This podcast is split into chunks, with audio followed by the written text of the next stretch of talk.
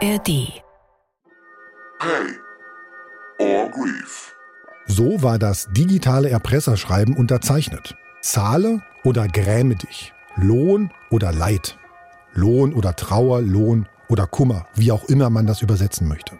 Pay or Grief hat die Daten vom Landkreis Anhalt-Bitterfeld erst zu sich kopiert und dann auf den Rechnern des Landkreises verschlüsselt. Und so Deutschlands erste Cyberkatastrophe verursacht. Zuerst habe ich bei Twitter nach Pay or Grief geschaut. Dort bin ich auf Brad Kellow gestoßen. Er war einer der ersten, der über Pay or Grief getwittert hat. Schon im Juni 2021, ein paar Wochen vor Deutschlands erster Cyberkatastrophe. Mit Brad Kello bin ich in einer Videokonferenz verabredet. I'm Brett Kello and I'm a threat analyst with cybersecurity company MC. Brad Kello ist Cybersecurity-Experte. Er arbeitet bei MCsoft, einer Firma aus Neuseeland. Brad ist Brite und wohnt in Kanada. Die Firma, für die er arbeitet, hat bei einigen Ransomware-Fällen geholfen. In wenigen Fällen konnten Brad und seine Kollegen sogar die Verschlüsselung knacken und die Daten wiederherstellen. Hey or grief are likely a rebrand of the Evil Corp operation. So Evil Corp, where do we know these guys from, or this this ransomware from? Evil Corp are a Russia-based cybercrime operation which is headed up by a person known as Maxim Yakubets, who is wanted by the US government in connection with cybercrimes. So and the it's like a direct connections from this Evil Corp to Pay or Grief. Yeah, absolutely. Russische Cyberkriminelle im Landkreis Anhalt-Bitterfeld? Die Cybersecurity-Experte Brad Kello als Evil Corp kennt? Als teuflische, bösartige Gesellschaft? Die ab 2009 Bankdaten erbeutet und immer wieder Unternehmen weltweit erpresst haben? Und deren Kopf, Maxim Jakubetz, seit 2019 vom FBI gesucht wird? Für ein Kopfgeld von 5 Millionen Dollar. Und die einfach eine neue Marke namens Pay or Grief aufgemacht haben. Ist das schon die Lösung? So einfach? Ihr hört You Are Fact, Deutschlands erste Cyberkatastrophe. Folge 5 We Know Who You Are. Ich bin Marcel Roth. 210 Tage dauert der Katastrophenfall im Landkreis Anhalt-Bitterfeld. Ein Katastrophenfall, bei dem keine Zelte gebraucht werden, auch keine Notunterkünfte oder Sandsäcke, keine Löschfahrzeuge oder Rettungshubschrauber. Es ist eine stille, eine unsichtbare, eine digitale Katastrophe. Die Landkreisverwaltung in Anhalt-Bitterfeld kann nicht arbeiten. E-Mails und Daten sind weg. Rechner und Drucker sind ohne Funktion. Ein Teil des Staates steht still. Oder humpelt ächzend. Wer hat all das verursacht? Wer ist Pay or Grief? Meine Spurensuche beginnt bei der Polizei in Sachsen-Anhalt und in unserem Archiv. Einer der Ermittler in Anhalt-Bitterfeld war 2021 Kriminaloberkommissar Matthias Matschos. Mit meinen MDR-Fernsehkollegen von Kripo Live hat er damals über Cybererpressung gesprochen. Man muss davon ausgehen, dass die Tätergruppen höchst professionell sind. Ähm, die müssen, äh, um so derart äh, hochprofessionelle Angriffe durchführen zu können, auch eine gewisse, über eine gewisse Know-how an Fachexpertise verfügen, als auch eine gewisse Technik und Infrastruktur, um dementsprechend überhaupt in der Kürze der Zeit diesen Schaden anzurichten. Und dementsprechend, man kann auch den, bei den Angriffen beobachten, dass die Befehle, zum Beispiel in der Befehlsstruktur oder Netzwerkstruktur, händisch eingeben und dementsprechend versuchen halt den Schaden noch größer wirken zu lassen, um halt noch ein größeres Lösegeld oder höheres Lösegeld zu erpressen. Mit Matthias Matschos kann ich nicht sprechen, denn er arbeitet nicht mehr beim Landeskriminalamt in Sachsen-Anhalt. Beim LKA bin ich deshalb mit Michael Glocke verabredet, dem Pressesprecher. Das LKA-Gebäude liegt im Magdeburger Stadtteil Neustadt, an einer verkehrsreichen Straße. So ein grauer DDR-Bau mit vielen Fenstern, einem Parkplatz davor, alles von einem hohen Sicherheitszaun umgeben. Drei Fahnenmasten stehen dort und über dem Eingang ist ein graues Vordach. Bei den zwei Menschen an der Pforte muss ich meinen Personalausweis abgeben. Hallo, guten Tag.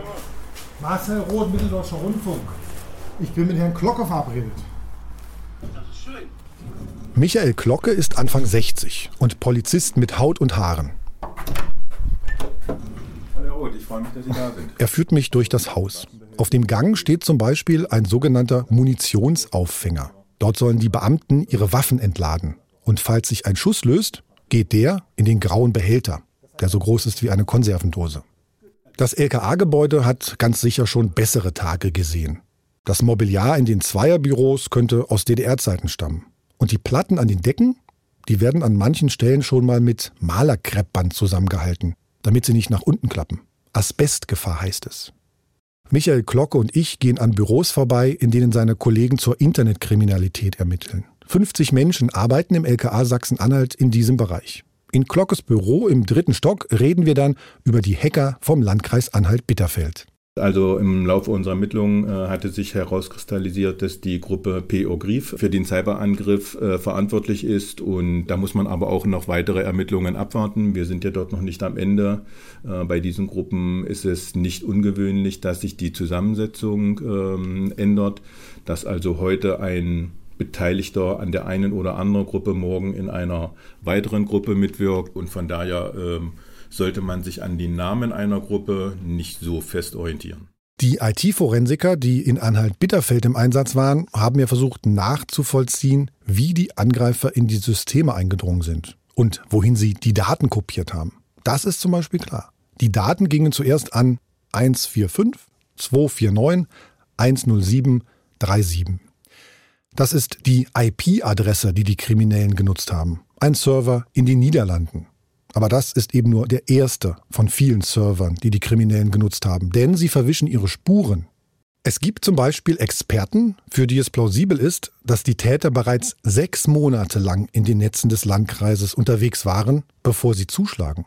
Und es gibt Experten, die mir erklären, wie schwer es die Täter den Forensikern und Ermittlern machen. Sie schreiben zum Beispiel Fake-Code. Code, der nichts bedeutet, der keine Funktion hat, der aber Ermittler beschäftigt. Sie bauen auch eine Art Abschaltvorrichtung ein, so wie es VW bei den Abgastests gemacht hat. Prüft eine Antivirensoftware dann einen Computer, tut der Schadcode so, als wäre er eine ganz normale, harmlose Software. Aber all das sagt mir im LKA Sachsen-Anhalt niemand. Pressesprecher Michael Glocke ist mit Details sehr zurückhaltend. Im Fall Anhalt-Bitterfeld ist es also so, dass wir mit den Landeskriminalämtern in der Bundesrepublik Deutschland zusammenarbeiten. Wir arbeiten aber auch mit Europol zusammen und äh, es gibt auch andere verschiedene Polizeien in europäischen und äh, überregionalen Ländern, äh, wo wir Kontakt haben. Und ähm, das ist das, was äh, uns in die Lage versetzen kann, auch derartige Straftaten aufzuklären. Können Sie konkret sagen, in welchen Ländern man oder Sie nachgefragt haben, um Hilfe zu bekommen? Wir haben tatsächlich in einer Vielzahl von europäischen Ländern Rechtshilfeersuchen gestellt. Das waren Länder in Westeuropa, in Südeuropa und äh, in Südosteuropa. Später haben wir das ausgedehnt auf den asiatischen Raum und äh, zuletzt ist mir bekannt, gab es Rechtshilfeersuchen in Südamerika. Mhm. Den osteuropäischen Raum, Russland? Ähm, ist mir jetzt konkret nicht bekannt. Michael Glocke begleitet mich wieder nach draußen. Er glaubt, dass die Täter ermittelt werden können, wenn international die Polizeien zusammenarbeiten. Ich bin ehrlich gesagt skeptisch. Sie glauben das nicht? Nee, ich glaube das nicht. Das ist halt, also Nochmal, es ist wirklich so, das ist kein Joke und das ist auch keine Phrase. Wenn Polizeien national und international zusammenarbeiten, die Kräfte bündeln und sich Möglichkeiten eröffnen, dann ist das möglich. Das ist wie mit Vermissten. Sie können nicht jeden Vermissten finden und Sie können auch nicht jeden Mord aufklären. Haben wir also immer. Und so ist es auch mit, diesem, mit der Cyberkriminalität. Sie klären doch nicht jede Straftat. Aber es gibt diese Möglichkeit, wenn man gut zusammenarbeitet, gibt es Möglichkeiten. Und, und, wenn wir diesen Glauben daran nicht hätten, dann bräuchten wir nicht anzufangen zu ermitteln. Dann, würde man das auch nicht machen. Ich drücke dann auf jeden Fall die Daumen. Bis zum nächsten Mal. Alles Gute. Tschüss, ja. Tschüss. Okay. Mal angenommen, die Hoffnung von Michael Glocke vom LKA Sachsen-Anhalt erfüllt sich. Und wir wissen, wer dahinter steckt, wer die Täter sind. Lassen die sich dann festnehmen und vor ein deutsches Gericht und hinter Schloss und Riegel bringen? Eine Frage, die mich mittlerweile aber eher bewegt. Sind das wirklich nur Kriminelle, die es auf das Geld ihrer Erpressungsopfer abgesehen haben? Oder stecken vielleicht auch andere Motive dahinter? Und das ist nicht nur mein Geraune. Cybersicherheitsexperten halten vieles für möglich und denkbar. Viele Motive.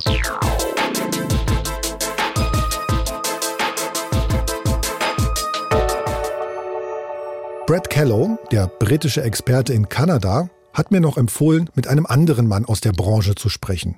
Ein Mann, dessen 40 Seiten Analyse ich sogar schon gelesen habe. Nation State Ransomware heißt das Papier aus dem August 2021. Staatserpressungssoftware.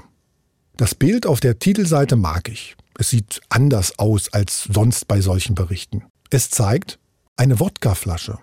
Darauf steht in dunkelrot absolut Ransom. Darunter Hammer und Sichel, eingerahmt von einem Ährenkranz. Ein Liter steht dort noch und 100% FSB Volume Exported. Ein Videoanruf in Washington beim Verfasser John DiMaggio. John DiMaggio. I am 45. I am the chief security strategist with Analyst One. Forget the title. I, I would say I, am a researcher and I and I chase bad guys for a living. I specialized in cyber espionage for the majority of my career until about three years ago, uh, where I really transitioned into ransomware. And the reason that happened is we found ransomware criminals were taking tactics that used to only be seen by nation states, and we've seen this sort of uh, blossoming. Uh, uh, of ransomware all over the world, uh, unfortunately. Uh, so yeah, so I spend a lot of my days doing that. You know, I, I I build fake personas. I try to get into different places on the dark web, follow folks. You know, sometimes interact with them. It depends, you know, on, on what I'm working. Um, I work with law enforcement. I help customers. Um, I've even done, though I've only done it once. I've even done ransom negotiation and things of that nature. John DiMaggio sitzt in seinem Wohnzimmer. Hinter ihm stehen ein runder Tisch und eine Sitzecke vor einem Flachbildschirm an der Wand. John hat eine Glatze und einen grauen Ziegenbart. Er ist ziemlich nett und erzählt ausführlich. Im Englischen würde man ihn wohl talkative nennen. Uh, I've been with Analyst One for about two, just over two years now. Uh, and prior to that, I was with Symantec for seven years, and um, and I worked for one of the the government U.S. intelligence agencies. I prefer to not name names, but you guys can figure it out. Ich zeige John DiMaggio ein paar Screenshots aus Anhalt-Bitterfeld und will wissen, was er davon hält. Zuerst bekommt er den zu sehen, von dem ich euch in der ersten Folge schon erzählt habe. Der Screenshot von einem verschlüsselten Server, der blaue Bildschirm. Darauf steht der Satz, der der Grund für den Namen dieses Podcasts ist. Landkreis Anhalt-Bitterfeld, you are fucked. Do not touch anything. Maybe you can see them and can That looks familiar. I've seen this before. So ironically, that's what, what we see right now when uh, you're infected um, with grief ransomware. It's also similar to what we saw uh, back when prior to May of 2021, we used to see the very, very almost identical screenshot with um, Doppelpaymer. Um, but yeah, today this is what I would expect to see if if you had been compromised by uh, by by payer grief. Stopp mal.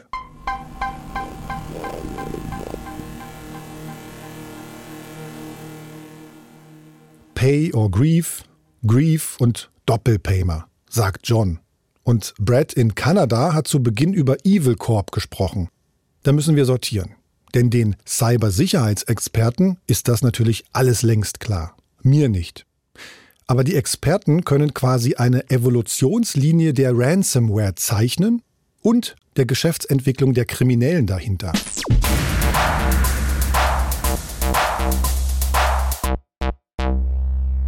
John DiMaggio sagt, der Ursprung der Ransomware und der Kriminellen liegt schon Jahre zurück, mindestens 2007. Da entwickelt ein Mann namens Jewgeni Bogachev eine Software, die die Zugangsdaten für Online-Banking stiehlt. Es gibt Sicherheitsforscher, die sagen, vor Bogachev habe es gar keine professionelle Cyberkriminalität gegeben. Mit seiner Schadsoftware räumt Bogachev Bankkonten leer. Das funktioniert offenbar so gut, dass er expandiert und andere ins Boot holt. Die Gang nennt er The Business Club.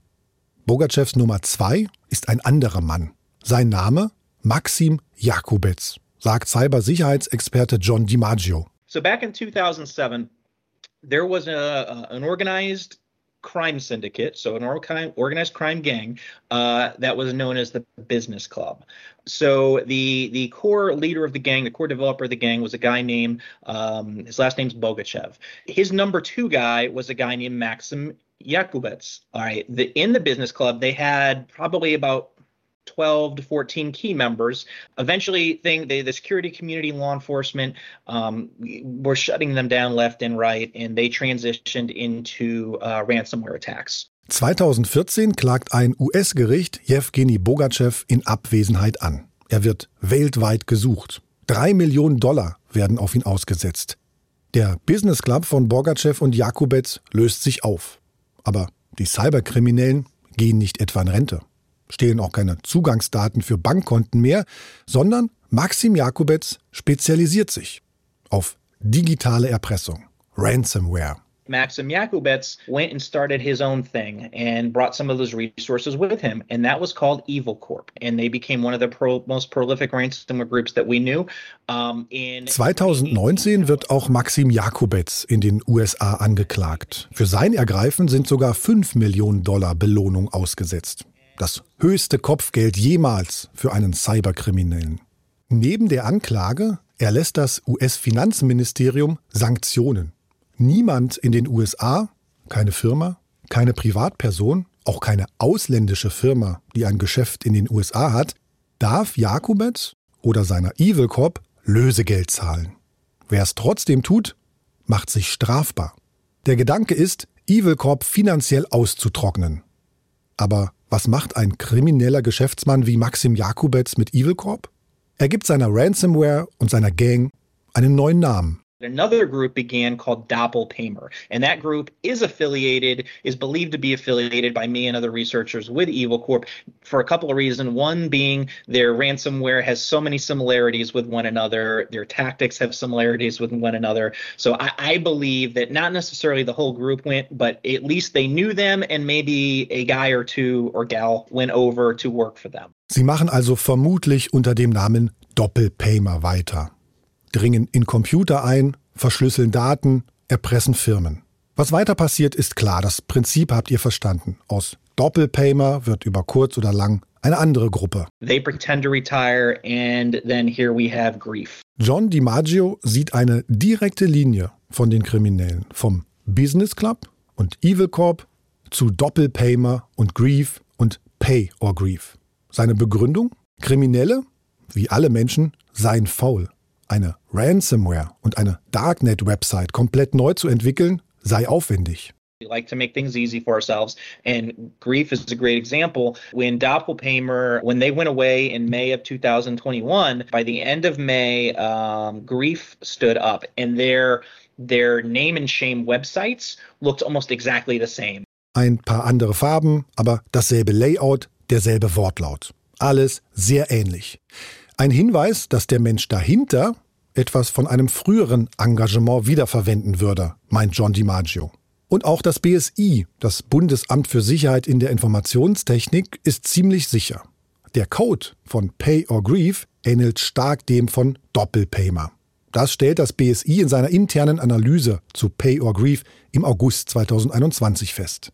Aber die eigentliche Frage ist ja eine ganz andere. Wo sind die Täter?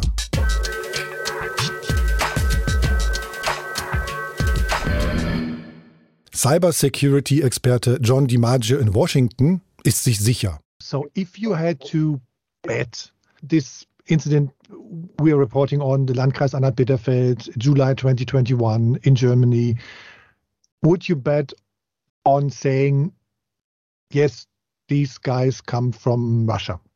100% they come they come from Russia. The core gang that's making this tick and that's going to make the operations continue are protected and highly likely in Russia and speak Russian.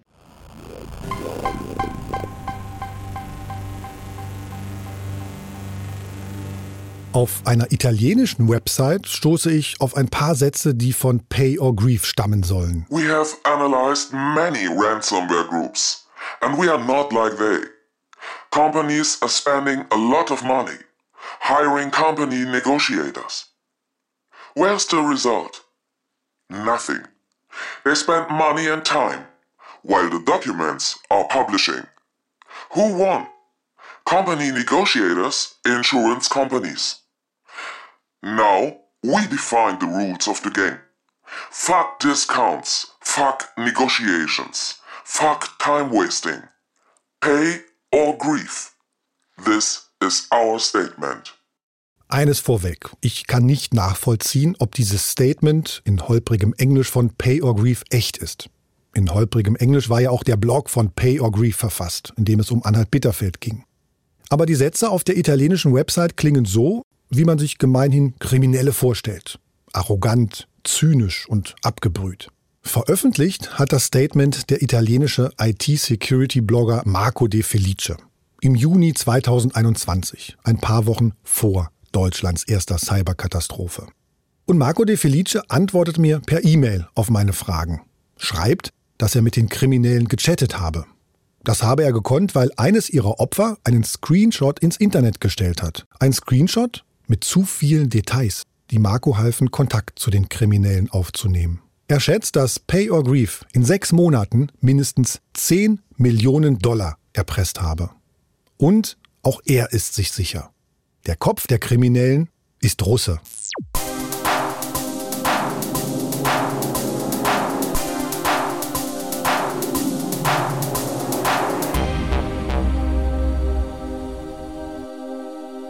Drei Cybersicherheitsexperten, die bei Pay or Grief Verbindungen nach Russland sehen. Brad Callow in Kanada, John DiMaggio in Washington und Marco De Felice in Italien. Alle drei sagen, wir wissen, wer ihr seid. We know who you are. Und es gibt noch jemanden Viertes.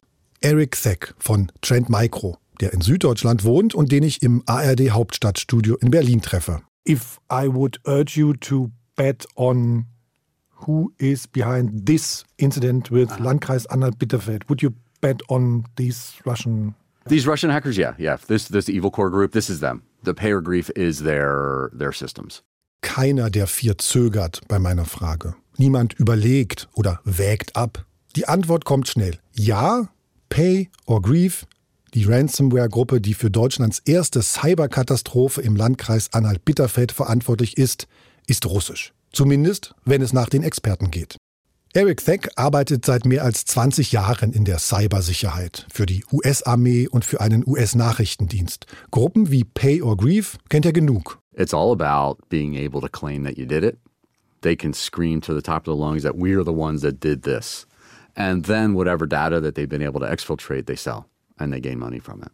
Pay or Grief listet auf der eigenen Seite im Darknet weitere angebliche Opfer auf. Eine Kommune an der italienischen Adria, eine Kommune nordöstlich von Paris, ein Schulbezirksamt in der Nähe von Seattle und eines im US-Staat Mississippi, ein Landkreis im US-Staat Alabama. Aber Mitte 2022, ein Jahr nach Deutschlands erster Cyberkatastrophe, verschwindet die Pay-or-Grief-Seite aus dem Darknet und es wird auch kein neuer Fall mehr bekannt. Nicht ungewöhnlich, sagt Eric Theck von Trend Micro. Die Kriminellen könnten es sich erlauben, ein paar Tage mal nicht zu arbeiten. These guys have made an unbelievable amount of money. If you Google these these the two main people associated with Evil Core, you'll see that they're rolling around in some of the highest end sports cars inside Russia that you can imagine. It's just an unbelievable amount of money that that they're making out of this. Erinnert ihr euch noch an die zwei Namen? Maxim Jakubets und Jewgeni Bogachev? Denn genau wie Eric Theck sagt, wer sie googelt, findet Fotos von ihnen. Bogachev auf einer Yacht mit einer Rassekatze im Arm. Aber uns interessiert jetzt Maxim Jakubets. Über ihn und seine Machenschaften hat das FBI viel zu sagen. Zum Beispiel in seinem Podcast Wanted by the FBI 2019. The malware scheme resulted in tens of millions of dollars of losses to victims worldwide, while Yakubats enriched himself. Supervisory Special Agent Steve Lampo. He has lived a very extravagant lifestyle. He drives expensive cars, takes expensive vacations. He doesn't hide it from his friends that he's a cyber criminal and he's stealing the money, and, and that's how he gets rich. 2019 taucht ein Video von Maxim Jakubets Hochzeit auf. Die fand 2017 statt, in einem pompösen, ganz in weiß gehaltenen Saal mit riesigen Blumengestecken aus weißen Pfingstrosen. Künstler treten zu einer aufwendigen Lichtschau auf. Ein BBC-Reporter schätzt, dass die Hochzeit eine halbe Million Pfund gekostet haben muss.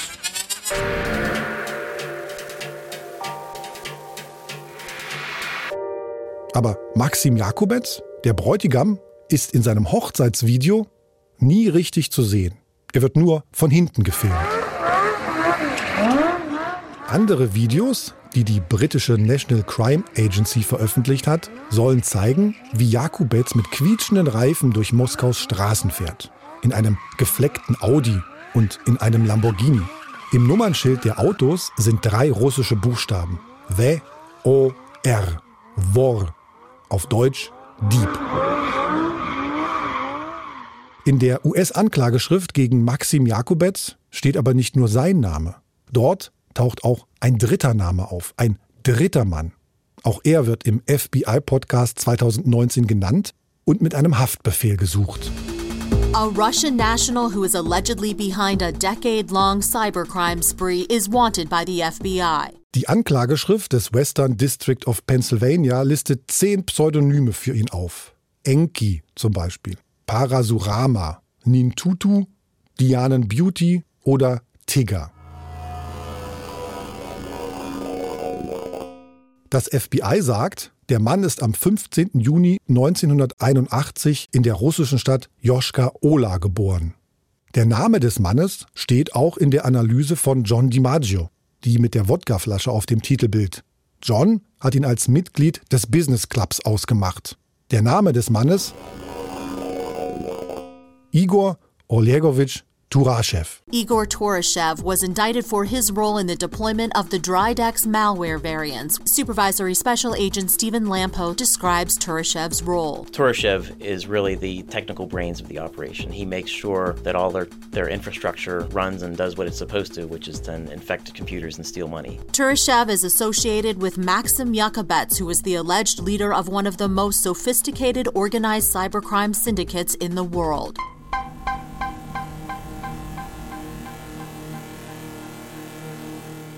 6. März 2023, 11 Uhr, Düsseldorf. Eine Pressekonferenz im Landeskriminalamt Nordrhein-Westfalen. Igor Olegowitsch Turaschew, 41 Jahre, russischer Staatsangehöriger, derzeit unbekannten Aufenthalts.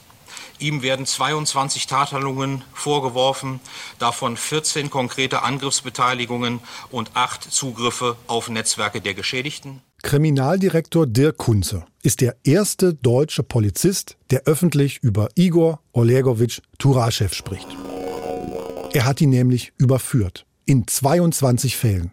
Ein Fall, der Landkreis Anhalt-Bitterfeld.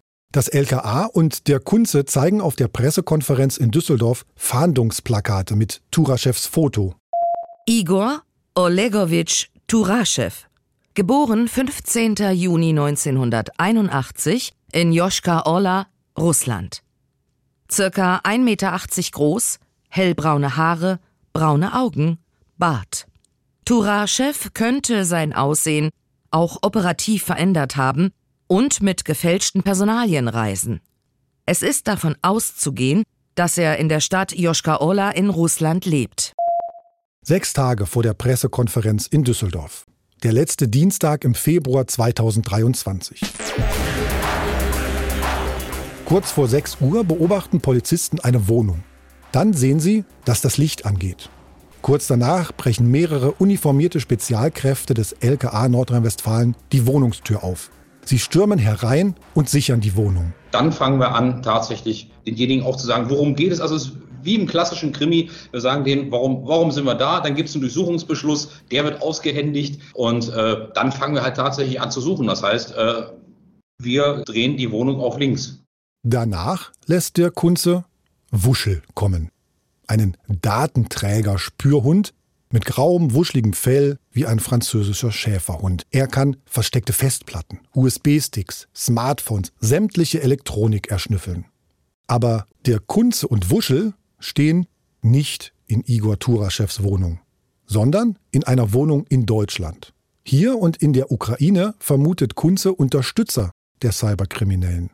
Menschen, die Personal für Turaschew gesucht haben. Deshalb durchsucht die ukrainische Polizei zur gleichen Zeit drei Objekte in der Ukraine.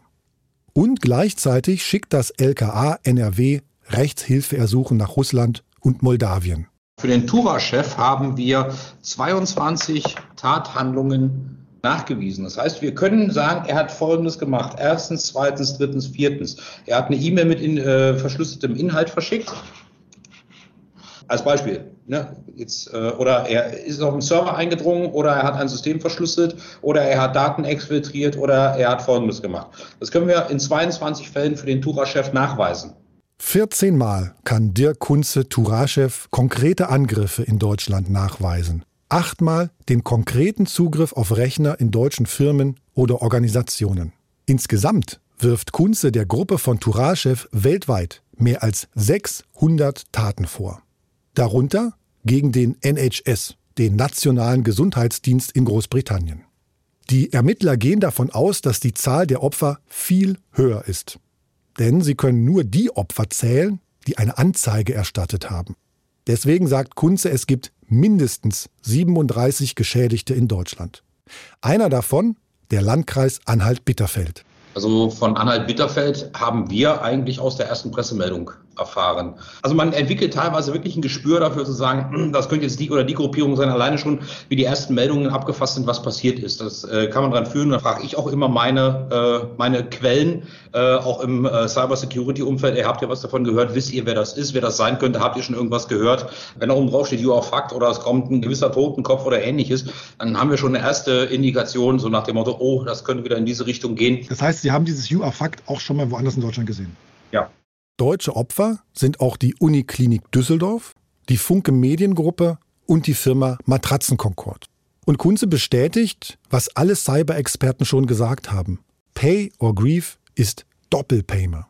Kunze sagt, er kennt die Gruppe seit 13 Jahren. Und Kunze hat noch mehr Hacker enttarnt. Zwei von Turaschews Mittätern, Igor Garschin und Irina Semljanikina. Igor Garschin, geboren am 2. Dezember 1991 in Russland. Circa 1,80 Meter groß, dunkelblonde Haare, braune Augen. Sprache Russisch. Fahrzeug Toyota Premio mit dem russischen Kennzeichen K939 PM75.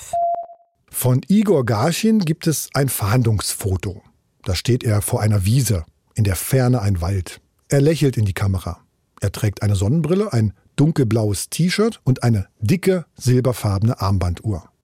Aus einer weißen Kunststoffschale isst er mit Stäbchen Sushi. Neben ihm ein weißes Auto.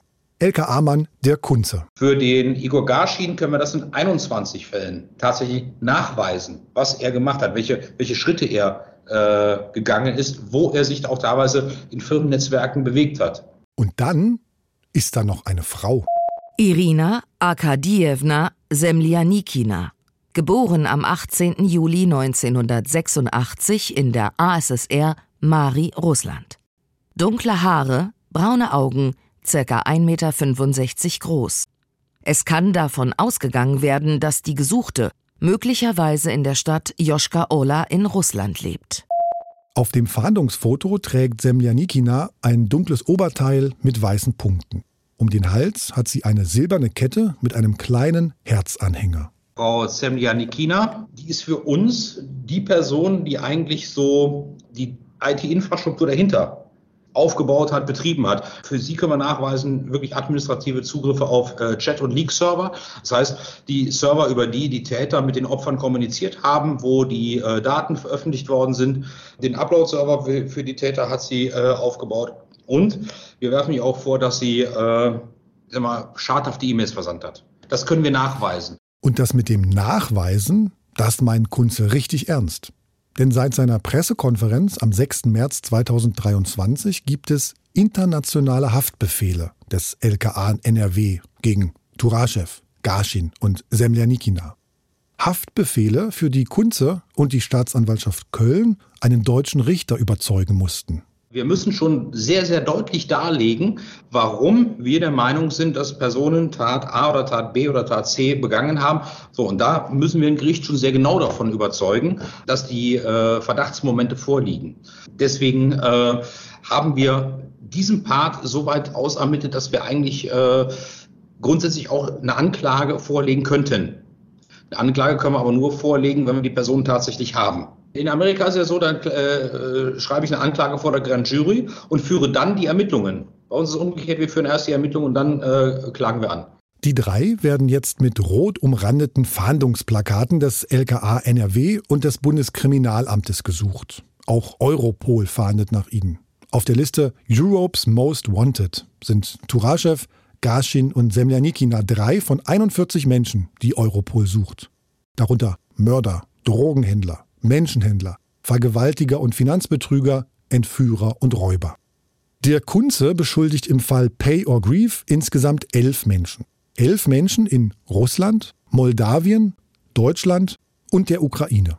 Aber die Drahtzieher, da ist sich Kunze sicher, sind Gaschin, Semljanikina und vor allem Turaschew. Seine Taten verjähren teilweise erst in 20 Jahren. Und ganz ehrlich, beim Tucherchef ist mir das auch egal, ob der nach Deutschland kommt oder ob der in die USA geht, solange der festgenommen ist. Wir geben unser Verfahren auch dorthin mit ab. Das ist kein Problem. Oder wir warten, bis er drüben rauskommt und nehmen ihn dann. Kunze macht es so ähnlich wie die Hacker auf ihrer Darknet-Seite, wo sie ihre angeblichen Opfer auflisten. So ein öffentliches Name and Shame. Aber Kunze prangert mit der ganzen Überzeugungskraft seiner Beweise nicht die Opfer, sondern die Täter an. Wir gehen davon aus, dass die Personen jetzt äh, tatsächlich Bescheid wissen und das ist in gewisser Weise auch tatsächlich unser Ziel. Wir möchten, dass die Personen auch durchaus wissen, dass wir sie jetzt suchen. Die Personen wissen, was sie gemacht haben. Wir auch. Wir wissen, wer ihr seid, sagt Kunze. We know who you are.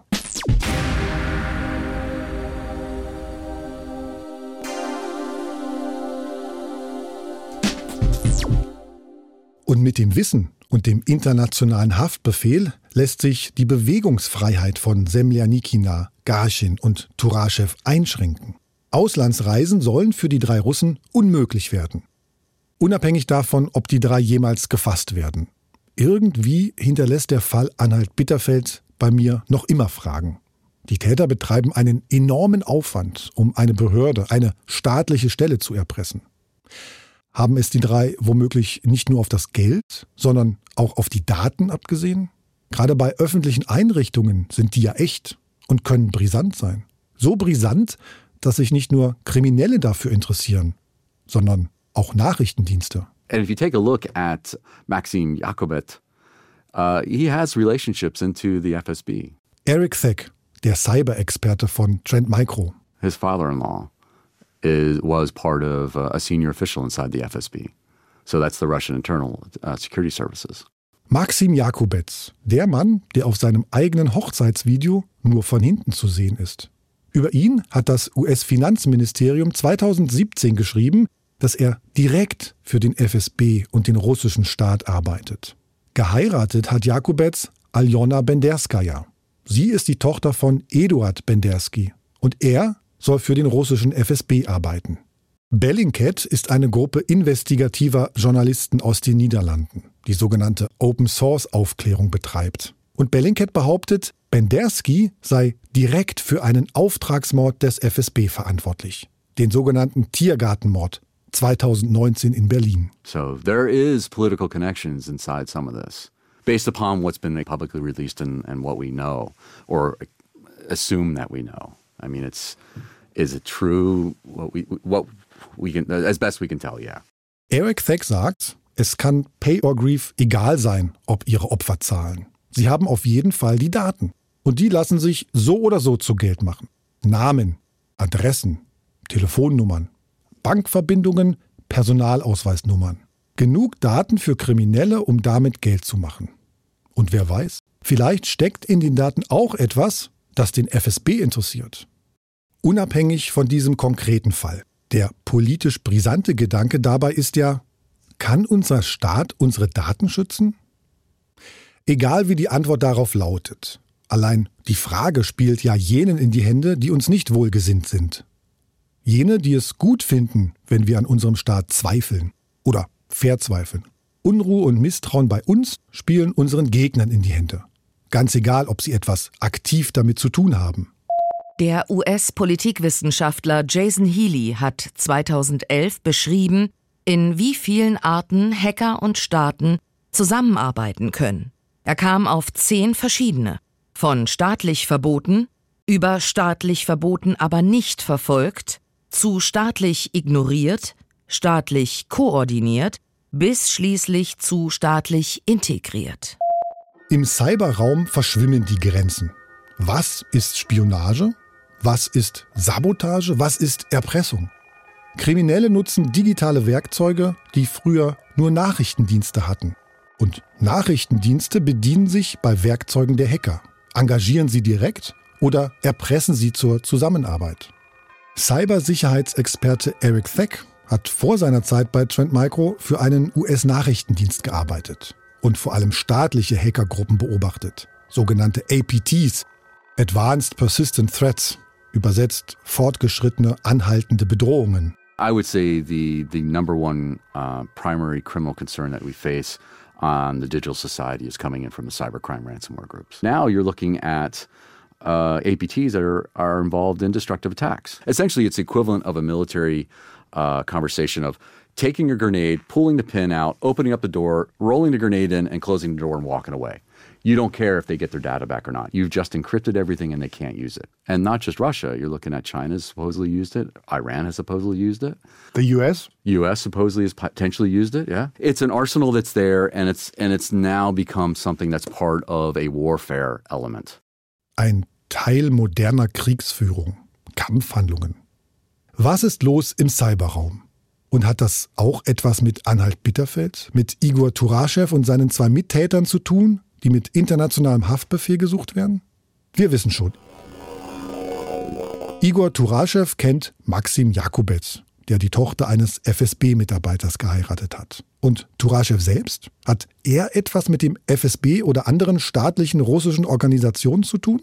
My name is Artem Strasiek, and I'm the CEO of Ukrainian private intelligence company Molfar. Molfar is like a, they're like a traditional healers, and so they not only heals, but they sometimes tell the future.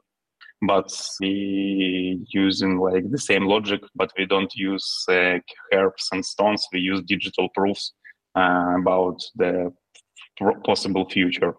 Artem Starosiek ist 31 Jahre alt. Sein Unternehmen hat er nach den Molfaren benannt, den Schamanen eines Bergvolks in den ukrainischen Karpaten.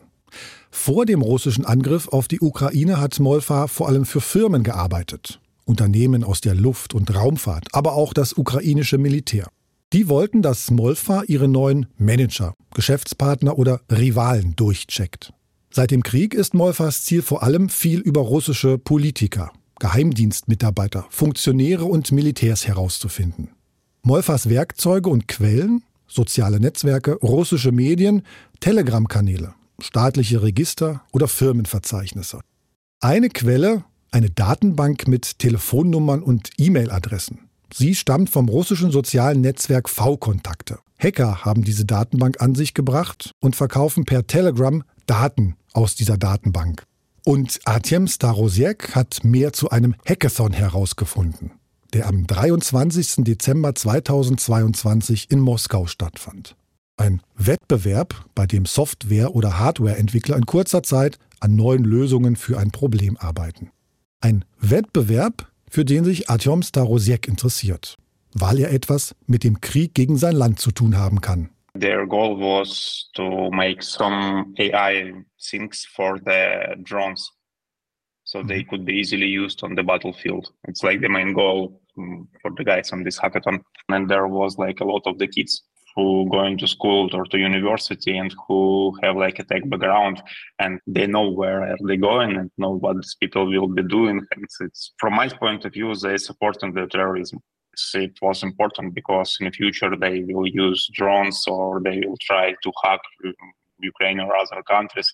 And our idea was to show their names, like uh, who they are, for probably future like investigation and sanction work. Etwa 100 Teilnehmer hatte der Hackathon. aufgeteilt in zwölf Teams, sagt Artyom Starosiek.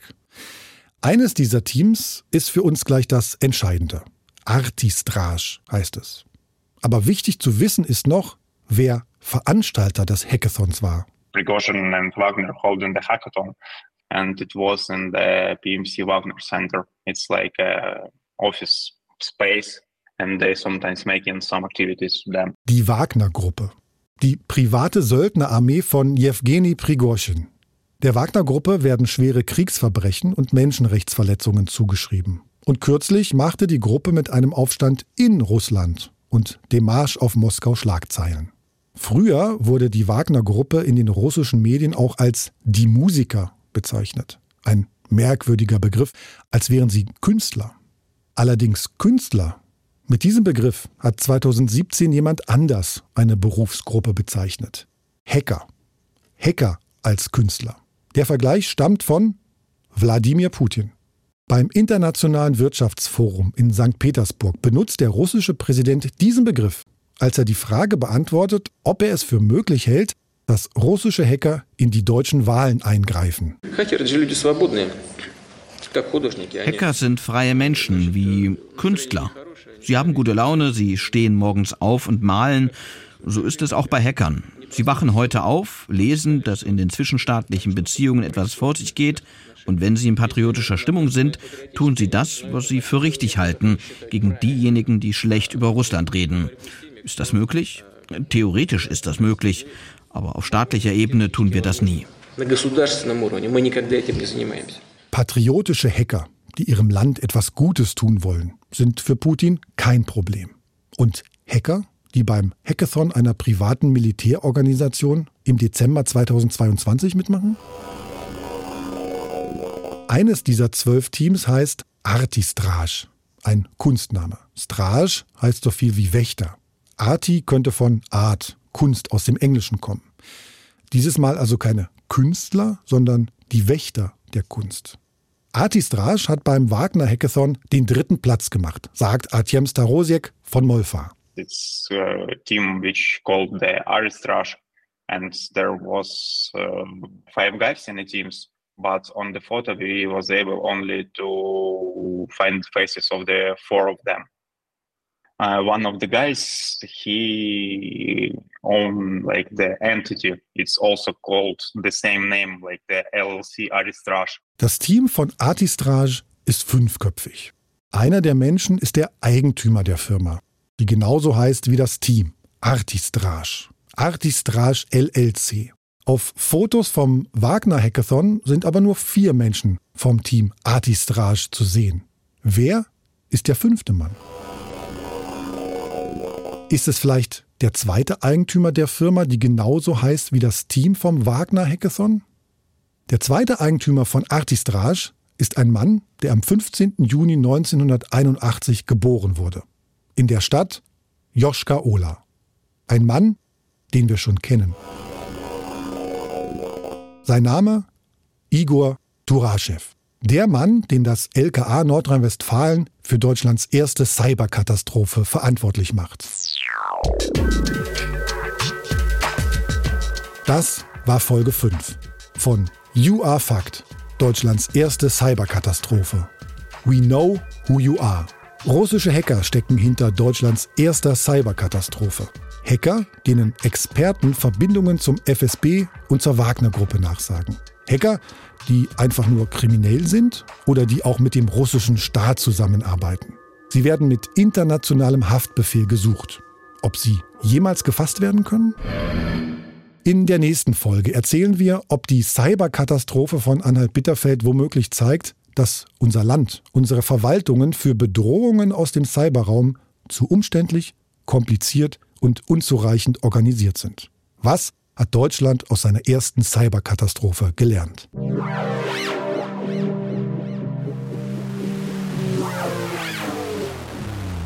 Nach der Produktion dieser Folge hat das LKA Nordrhein-Westfalen die Fahndung nach Irina Semlernikina zurückgenommen. Die Pressestelle schreibt, der dringende Tatverdacht gegen sie habe sich nicht erhärtet bzw. konnte nicht aufrechterhalten werden. Damit würden die Voraussetzungen für eine Öffentlichkeitsfahndung derzeit nicht mehr vorliegen. Aktuell werde neuen Hinweisen nachgegangen. Sie würden auf eine Person hindeuten, die sich nicht in Deutschland aufhält. Aus ermittlungstaktischen Gründen könnten derzeit keine näheren Auskünfte gegeben werden. Recherche und Autor Marcel Roth. Redaktion und Produzent Julian Bremer. Leitung Frank Rogulis und Dr. Winfried Bettecken. Sounddesign Michael Thaler. Grafik Stefan Schwarz und Max Schirm. You Are Fucked, Deutschlands erste Cyberkatastrophe. Ein Podcast von MDR Sachsen-Anhalt. Danke an all meine Gesprächspartner und Partnerinnen, genannt und ungenannt, die mit mir über Deutschlands erste Cyberkatastrophe gesprochen haben. Wenn ihr uns Feedback oder Hinweise geben wollt, geht das am besten per E-Mail an cyberkatastrophe.mdr.de. Und zum Schluss noch ein Hörtipp. Elon Musk. Milliardär, Visionär. Vorbild und Ikone für die einen, knallharter Machtmensch und politischer Brandstifter für die anderen. Wer ist dieser Elon Musk?